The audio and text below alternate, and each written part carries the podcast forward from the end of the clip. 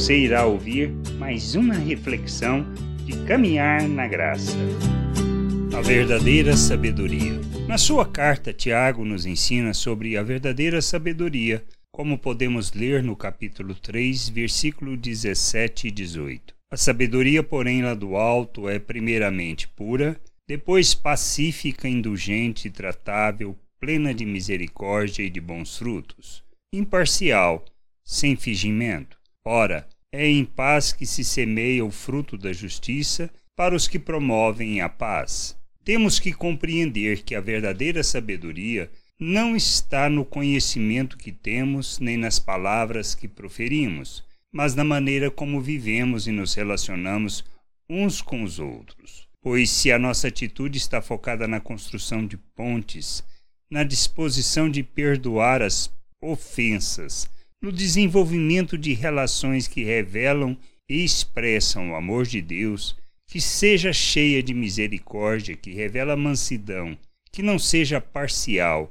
e, principalmente, que não seja carregada de fingimento. Estamos no caminho da vontade de Deus, pois agindo segundo os valores do seu reino, expressando o fruto do Espírito, então construiremos relacionamentos que permitirão que o seu amor atue na vida uns dos outros, levando-nos à maturidade e ao cumprimento do nosso papel no mundo, segundo a vontade de Deus.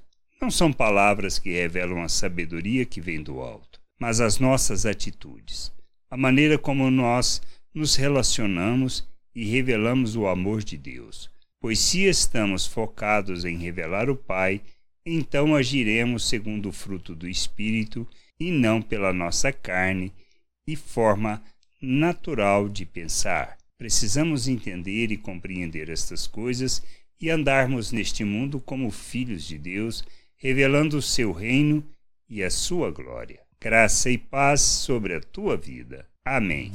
Não deixe de ouvir outras reflexões de caminhar na graça no agregador de podcast de sua preferência. Procure por Caminhar na Graça.